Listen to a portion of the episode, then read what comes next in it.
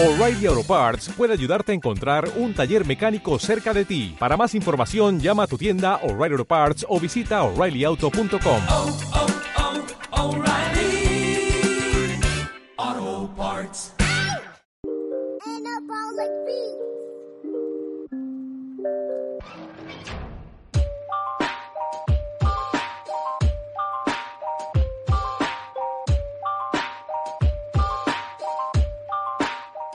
Bueno, bueno, bienvenidos hoy a un nuevo episodio de mi podcast. Como siempre les saluda su gran amigo y servidor Sebastián Sánchez.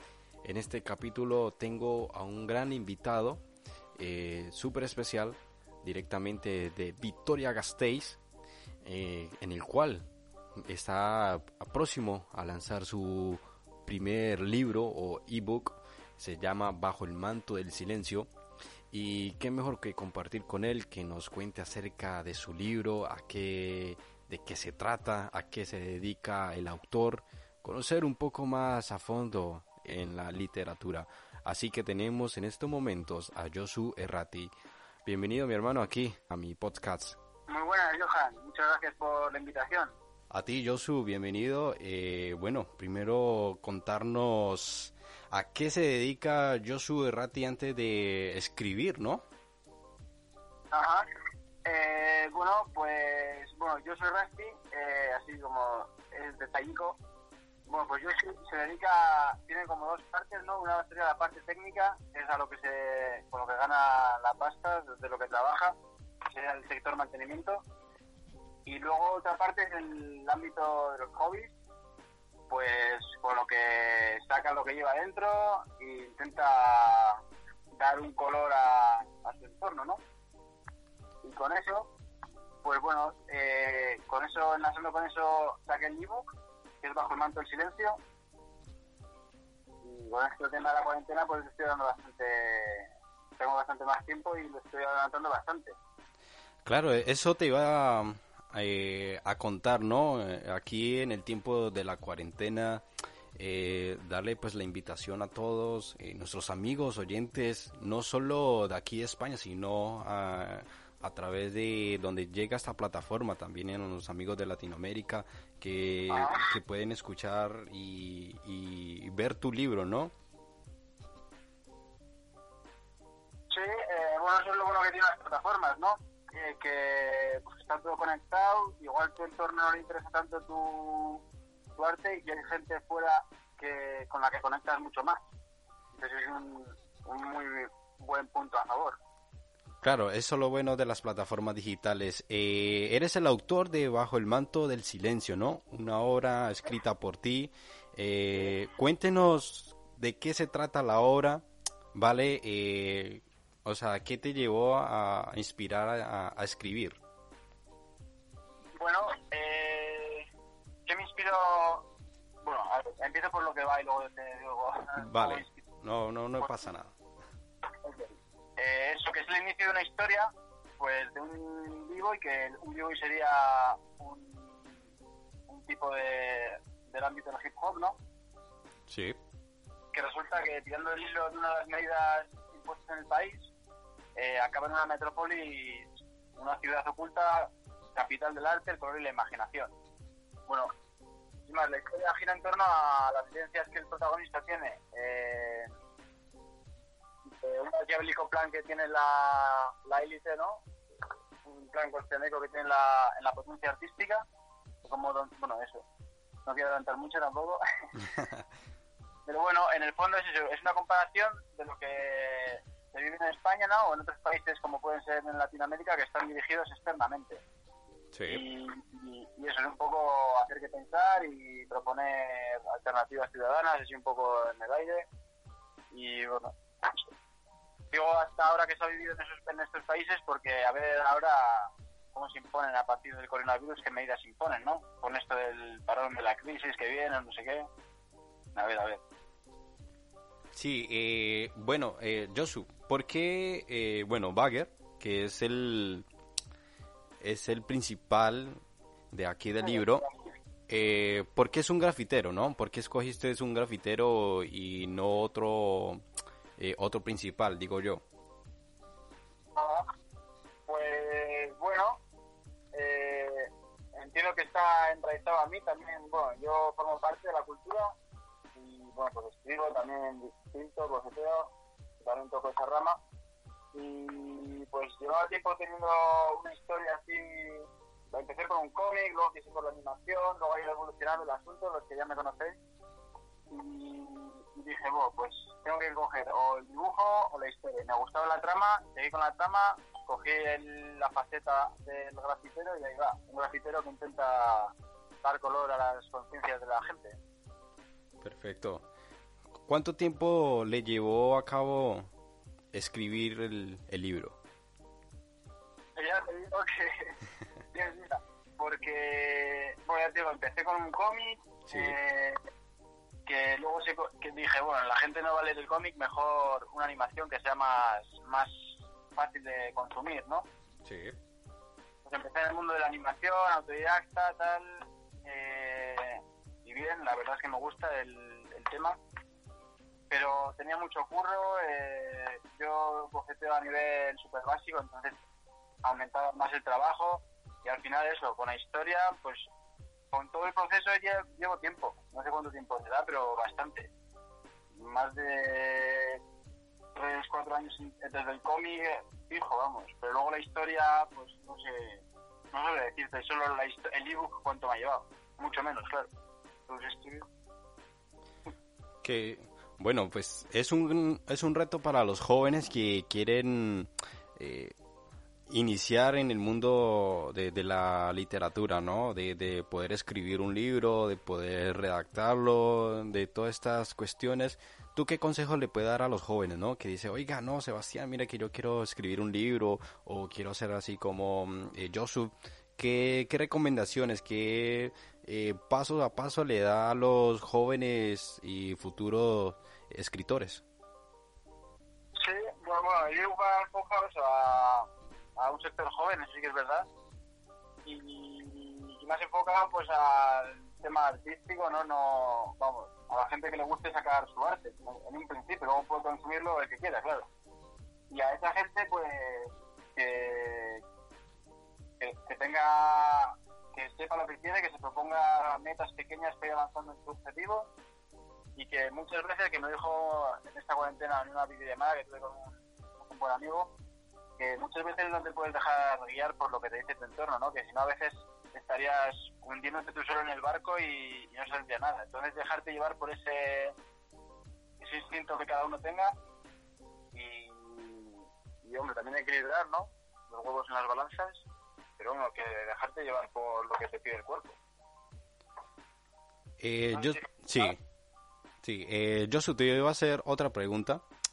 Eh, como, como estamos viendo que, que nuestro protagonista del libro, sí, que es que, que va hacia la élite, eh, hacia un pueblo que está gobernado por eh, la oligarquía, ¿no? Financiera, etcétera. Eh, ¿Por qué la batalla se inicia, no? Eh, digamos, tú eh, a la hora de hacer este libro tomaste, digamos, que vienes de una familia, eh, digamos, de qué clase social, ¿no? Porque acá se mueven mucho las clases sociales. ¿Sobre qué favoritismo estás en las clases sociales? ¿Cómo? cómo? Perdona, perdona, no, no ninguna pregunta. Vale, eh, te la repito. Eh, eh, Bagger, ¿sí? Que es el joven grafitero, eh, va a iniciar una batalla, ¿no? En la batalla se ve las clases sociales, ¿no? En las clases sociales, tú, en la vida real, ¿en qué clase social eh, vas en el favoritismo? Vale. Eh, bueno, eh, lo que la visión con el ebook es el concepto de la lucha de clases, ¿no? Pues es un concepto marxista que, bueno, pues hay diferentes intereses entre, entre oprimidos y, y opresores. Y, y, bueno, lo, ¿en qué clase estoy? Pues estoy en la oprimida, lógicamente, y intento dar una visión de que se tendría que organizar más el, el pueblo a eso, a tomar el poder y conseguir más, más, más ventajas, ¿no? Eso es lo que intento dar un poco en la visión del libro. Perfecto, perfecto. De una manera entretenida, ¿no? Eh, Eso, eso estaba yo eh, mirando, eso estaba yo tratando de, de, de poder dar como el giro, ¿no? Porque veo a las clases sociales en la lucha de esto, y eso se ve en la vida real, eh, todos los días, la clase más baja con las clases más altas, y siempre va a haber un favoritismo a la clase alta. Tú, tú digamos, si tú fueras, eh, Josu, quiero que, vamos a hacer como un ejemplo, si tú fueras, digamos, un alcalde, o tú a quién le darías más privilegios, a la clase alta o a la clase baja? En sentido de derecho y así. Sí. Vale, eh, yo, así como persona, como humano, ¿no? Yo creo que tendría que ser equilibrado. Pero claro, luego ya viene conceptos humanistas, que si unos tienen más y si otros tienen menos, entonces ahí es cuando entra la, la lucha de clases, el concepto. Ahí, ahí eso ya entraría a tu libro. También todavía mi libro, sí. y como alcalde, pues sí que yo solo he tenido varios debates con profesores del instituto cuando iba a estudiar y, bueno, con mis padres mismo. Y bueno, yo sí que creo que tenemos que, vamos, sabes ajustar la balanza y hay que ajustarla y que hay que organizarse para ello, vamos, que, que el cielo no va a caer nada. Vale, eh, Josu, para ir finalizando, eh, eh, o sea, los jóvenes, ¿dónde pueden conseguir este libro? Eh, digamos que si está disponible por Amazon o está disponible en una librería física, ¿dónde pueden conseguir tu libro? Y digamos, ¿dónde pueden conseguir tus redes sociales? Sí, pues bueno, el libro todavía no está disponible, saldría a mediados de, saldrá a mediados de abril pues estoy publicando con Punto Rojo Libros, que es la editorial con la que he contactado y con los que hemos llegado a un acuerdo. Y pues eso, estará disponible más información en mi Instagram que es jbibook.errasti que bueno, podréis ver por ahí en el también y luego para descargar el libro pues estará en Amazon y en venta en puntos importantes de venta que la editorial tenga que en la en, la- en las aplicaciones las tendréis detalladas Vale, entonces sale a mediados de abril. Entonces recuerden amigos, salen hasta el próximo mes. Así que Josu nos estará informando a través de sus redes sociales eh, ya eh, la preventa del libro. ¿Sabes en qué precio estará saliendo?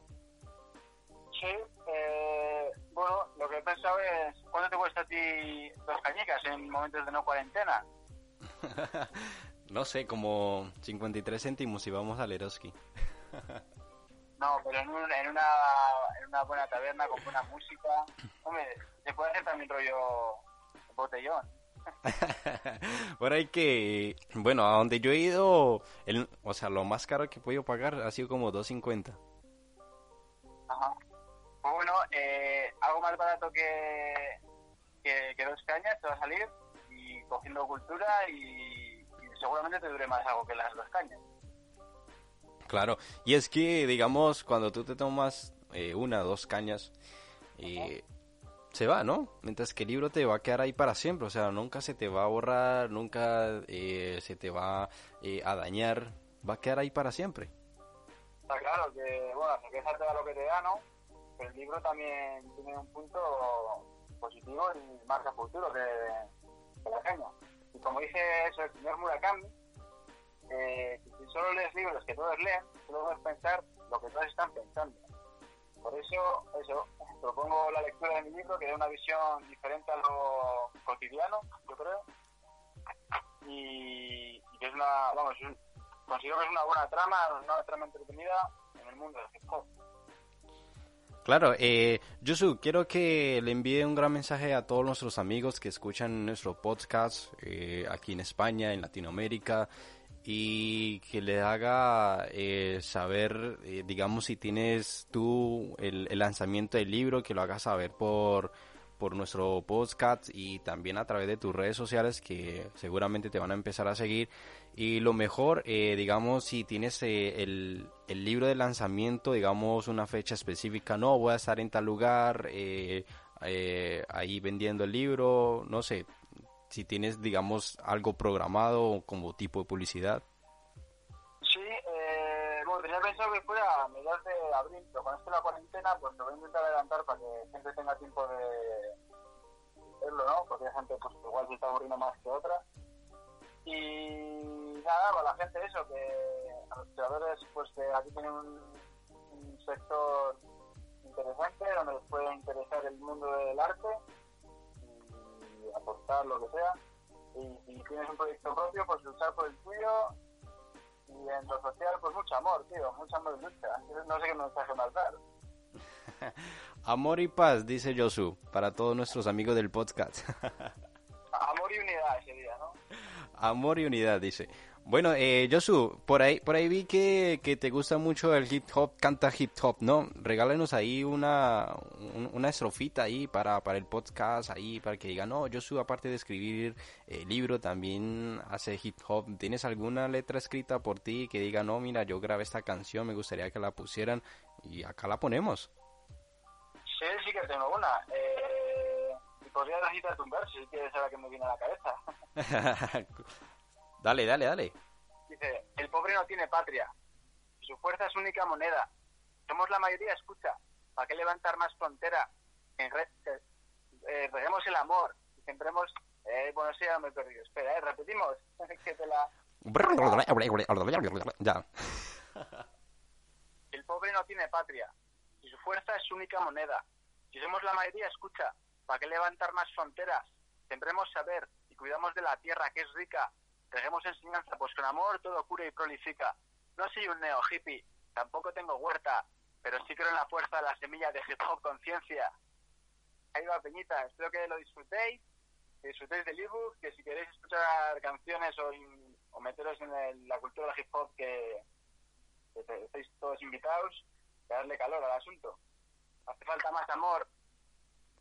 Vale, muchas gracias Josu. Ahí teníamos a Josu Rasti eh, hablándonos acerca de su libro y también de su faceta como hip hop. Eh, vamos a escuchar su canción aquí en nuestro podcast. Muchas gracias amigos. Les saluda Sebastián Sánchez. Pueden seguirme en mis redes sociales en Instagram como arroba Johan Sebastián Sánchez Devia. Un abrazo a todos. ¿Qué hacen estos tipos juntos? Te lo puede decir Clifford, dame de tu tiempo y yo también te lo explico. Recomendable mirar más allá de tu nariz. Yo soy el Ruiz, aniquilando con el micro, suena el beat y yo sigo rizando el rizo. Es así, pero a primeras me sabe insípido. Si nadie actúa de corazón o por miedo actúa rígido, sin detalles de amor, rechazando lo externo al círculo. Si esto lo ves, bienvenido a mi manto. Yo doy vueltas y aprieto como un tornillo de banco, somos técnicos. Y técnicamente hablando, somos chavales de barrio, resaltando nuestro encanto. Con el tiempo me moderé y sigo avanzando. Prueba de ello es la sombra que da este gran árbol. Vamos a darle color, aun con el dolor. Explorando páramos fuera de nuestro área de confort. Ofrezco mi mano como una ayuda, así segrego mi cura. Cuando todo no es rumba, seguimos siendo animales, empíricos racionales, pero sin ejercitarlo cavamos nuestra propia tumba. Lo remarco y lo reclamo, hace falta más amor, corazones de cristal, deformables ante el calor. Al final no habrá re quien por nosotros, no hablo solo de los dos, sino de todo el entorno. Escucha, te lo pido, como un favor, no te embarques en esto. Esto solo te perjudicará a ti y también me perjudicará a mí. ¿Crees que te hago daño? Sí, en cierto modo. Eso es lo último que querría. Ya sé muy bien que esto no es lo que quieres, pero así son las cosas. ¿No te importa lo que piense la gente? ¿No te preocupa que todo el mundo piense que haces el ridículo y eso también me va a incluir? Yo no sé de qué manera, yo tampoco. El destino es caprichoso, como es de locos lo que leo y veo. Lloran mis ojos de enero a enero, en una guerra constante contra mi cerebro. Y vuelvo cargado entre el ambiente, salir del agujero siempre entero sutilmente me convierte en otro ser aunque sea menos delincuente. La vida sigue igual que antes y no me vence. Cueste lo que cueste y lo que cuentes. Me la suda, sé quién soy, es evidente. ¿Qué hacen estos? ¿Qué hacen estos perros de barrio? Se dan consejos mutuamente para seguir dando el callo. Me hallo sumergido en colas de gusano, precipitado en un precipicio que ya conocía de antemano, siempre melómano. Sigo gritándome por dentro, así vamos. Ya no me quedan fuerzas para seguir tirando, arriesgándome la vida con el vicio que he dejado, pero he vuelto. He vuelto para superarlo y como no supe frenarlo, ahora me ves escribiendo. Qué duro que se me está haciendo, no pasa el tiempo, parece que se ha detenido, chico. Me autolastimo analizando lo que vivo y vivido. No me retiro, la toalla es como un abrigo, como un amigo muy cercano. Me tiende la mano y calma mi desesperanza. Aunque lo vea todo negro, consigo lo que quiero para ver mi sonrisa y el proceso en la que se alza. Yo no voy contando historias, asumo el daño, no existe ningún DeLorean, por lo menos para mí. Como quiero estar aquí, volver atrás es una gran idea errónea. Si tú sabes lo que vales, ve y consigue lo que mereces, pero tendrás que soportar los golpes. Y no puedes estar diciendo que no estás donde querías llegar por culpa de él, de ella, ni de nadie. Eso lo hacen los cobardes y tú no lo eres. Tú eres capaz de todo.